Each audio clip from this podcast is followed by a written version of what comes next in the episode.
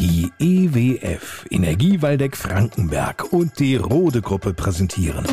Bei uns am Diemelsee.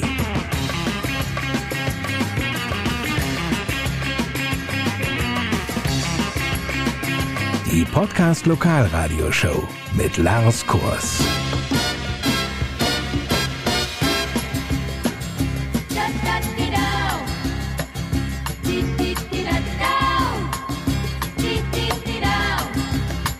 Willkommen zu einer spannenden Ausgabe, in der wir uns mit der herausfordernden Situation beschäftigen, die die Apotheken derzeit meistern müssen. War ein Medikament früher nicht verfügbar, so hieß es doch einfach, das ist heute Nachmittag oder morgen früh spätestens da. Ja, die Zeiten sind leider vorbei. Durch die Lieferengpässe kann es durchaus mal Wochen, teilweise auch Monate dauern, bis Präparate wieder nachkommen. Die Lieferengpässe halten immer noch an. Die Aufmerksamkeit darauf ist immer in den Medien so ein bisschen, hat irgendwie nachgelassen, aber die sind tagtäglich noch präsent. Mittlerweile würde ich fast vermuten, dass äh, jeder Kunde einmal das Wort es ist nicht lieferbar bei uns gehört hat. Haben Sie sie erkannt? Annika Melcher war das, unsere Apothekerin in Adorf.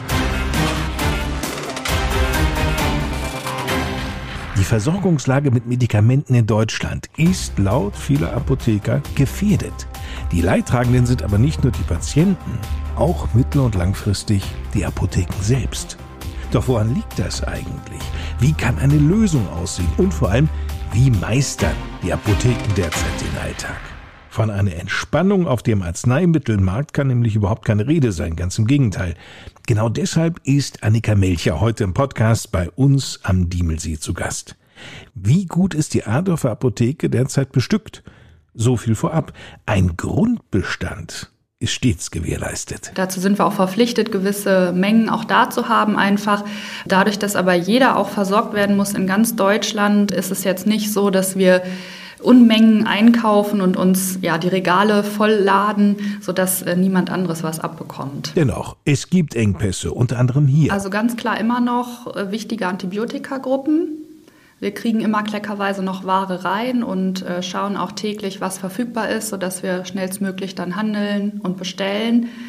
Zieht sich aber auch durch alle anderen Gruppen. Also man kann es nicht ausmachen, da ist der größte Engpass, sondern es ist bei Insulin, bei Blutdruckmitteln, äh, teilweise bei Schmerzmitteln, jetzt auch wirklich bei Nasenspray, ganz einfache Nasenspray, wo man manche Firmen hat, die im Moment nicht liefern können. Und der Herbst kommt ja noch erst. Richtig, der Herbst kommt erst noch und da muss man schauen, eine Firma hatte uns eine Winterbevorratung schon abgesagt. Da müssen wir dann schauen, welche verfügbaren Firmen es noch gibt, die uns dann versorgen können für den Winter. Die Folge ist das verschriebene oder gewünschte Medikament nicht verfügbar, beginnen Annika Melcher und ihr Team der Apotheke mit der Suche. Der Suche nach Alternativen. Alternativen gibt es viele, wenn die denn dann auch lieferbar wären. Und dann muss man schauen, wie man dann die Patienten bestmöglich versorgen kann. Oh, das ist natürlich wirklich ein Problem, wenn selbst manche Alternative nicht verfügbar ist. Denn der nächste Punkt, den das Apothekenteam im Blick haben muss. Manche Therapien kann man nicht von heute auf morgen umstellen. Das ist schon ein größerer Akt. Wir schauen dann, ob andere Wirkstoffgruppen noch verfügbar sind, sodass man die Patienten versorgen kann in Rücksprache mit den Ärzten. Telefonieren Sie jetzt viel häufiger mit Praxen als noch vor drei Jahren? Ja, absolut. Genau deshalb fordert der Deutsche Apothekerverband beispielsweise Sonderregelungen aus der Pandemie beizubehalten, die den Apotheken ermöglichen, bei Lieferschwierigkeiten auf wirkstoffgleiche Präparate auszuweichen. Die Lage sei in vielen Fällen sehr dramatisch. Der Mann, der das sagt, heißt Thomas Preis und ist der Vorsitzende des Apothekerverbandes Nordrhein. Er und viele seiner Kollegen seien inzwischen seit 30 Jahren im Beruf und hätten so etwas noch nie erlebt. Die Liste der fehlenden Medikamente geht offenbar in die Hunderte. So werden Annika Melcher und ihre Mitarbeiterinnen auch nicht müde zu recherchieren. Wir haben eine Liste, die nicht verfügbaren Mittel sozusagen und wir schauen die Liste täglich durch. Wir telefonieren mit Herstellern, mit Großhändlern. Wir sind tagtäglich im Einsatz, dass Medikamente halt zu uns kommen. Das ist natürlich enorm zeit- und personalintensiv. Ja, sicher. Ich könnte gefühlt eine Stelle damit besetzen, die nur sich um äh, Lagerhaltung, Lagerbeschaffung kümmert. Und wenn Hersteller und Lieferanten überhaupt nicht weiterhelfen können, dann wird quasi Plan B aufgerufen. Wenn wir ein Medikament nicht vorrätig haben, nicht liefern können und in kurzer Zeit auch nicht beschaffen können, der Patient aber natürlich dringend versorgt werden muss, dann rufen wir auch die umliegenden Kollegen an, fragen, ob die noch Lagerbestände haben. Ähm, das machen wir auf jeden Fall, weil in erster Linie muss der Patient versorgt werden. Klare Worte von Annika Melcher. Sie werden es mitbekommen haben, Anfang des Monats blieben viele Arztpraxen und Apotheken in Hessen geschlossen. Die Mitarbeiter protestierten damit gegen die Gesundheitspolitik der Bundesregierung. In Frankfurt gab es eine zentrale Kundgebung. Die Apothekenmitarbeiter klagen über zu viel Bürokratie, über eine Unterfinanzierung und die beschriebenen Lieferengpässe. Es war bereits der zweite flächendeckende Protesttag in diesem Jahr.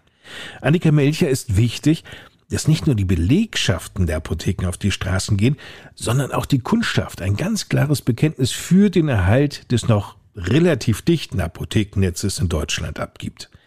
Das funktionierte hier in der Gemeinde Diemelsee mit dieser Aktion. Es gab von unserer Standesvertretung eine bundesweite Protestkartenaktion. Da konnten die Kunden ausfüllen, warum die Gesundheitsversorgung vor Ort wichtig ist, warum die Apotheke vor Ort wichtig ist. Und diese sind dann gesammelt nach Berlin geschickt worden. Unter anderem hatten wir einen bundesweiten Protesttag, an dem die Apotheken geschlossen haben. Da haben nur die notdienstversorgenden Apotheken versorgt.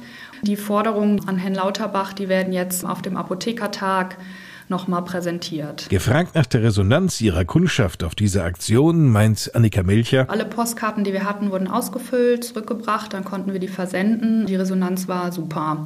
Und das ist auch mittlerweile der Weg. Jeder hat ja eine Stimme, die kann er und darf er auch ruhig nutzen, um darauf aufmerksam zu machen. Gesundheit geht halt einfach alle was an. Wir müssen uns mal bewusst machen. Apotheken stellen ja nicht nur die Verfügbarkeit von Arzneimitteln sicher.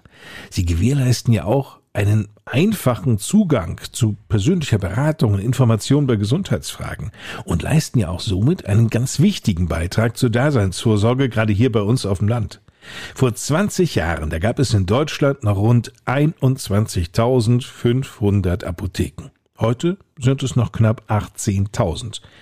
Es gibt eine Statistik, aus der geht hervor, die Apothekendichte in Deutschland liegt aktuell bei 22 pro 100.000 Einwohnerinnen und Einwohnern. Das ist unter dem europäischen Durchschnitt von 32 pro 100.000 Einwohnern. Viele Fachleute fordern die Bundesregierung und die EU auf, sich kurzfristig Gedanken zu machen, welche Medikamente wieder in Europa hergestellt werden sollten. Es müsse darüber eine Einigkeit geschaffen werden, wie viel uns die Versorgungssicherheit wert ist. Zurück zu Annika Melcher und ihrer Apotheke in Adorf, die sie in einer wirklich schwierigen Zeit übernahm. Corona kam, dann der extreme Arzneimittelmangel. Würde sie noch einmal den Beruf der Apothekerin ergreifen, wenn sie die Chance dazu hätte? Der Beruf Apothekerin auf jeden Fall. Das würde ich immer wieder nochmal in Angriff nehmen, weil es einfach ein vielfältiger Beruf ist und man kann den Menschen wirklich viel Unterstützung auch bieten.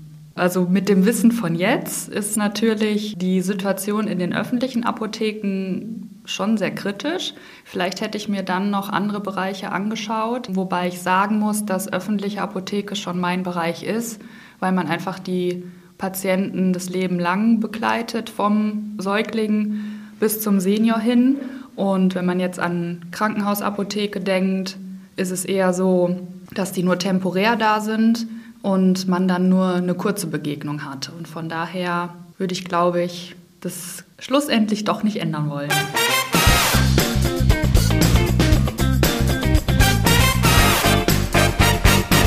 Vielen Dank Annika Melcher, Apothekerin aus Adorf. Mehr zu dieser Apotheke auch auf der Homepage unter apotheke-adorf.de. Soweit der Podcast bei uns am Diemelsee für heute.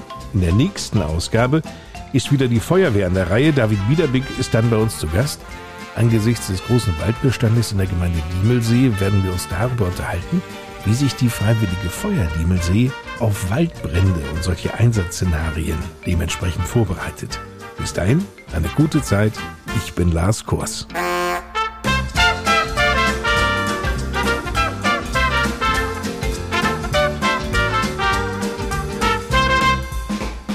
Das war die Podcast Lokalradioshow bei uns am Diemelsee. Präsentiert von der EWF und der Rote Gruppe.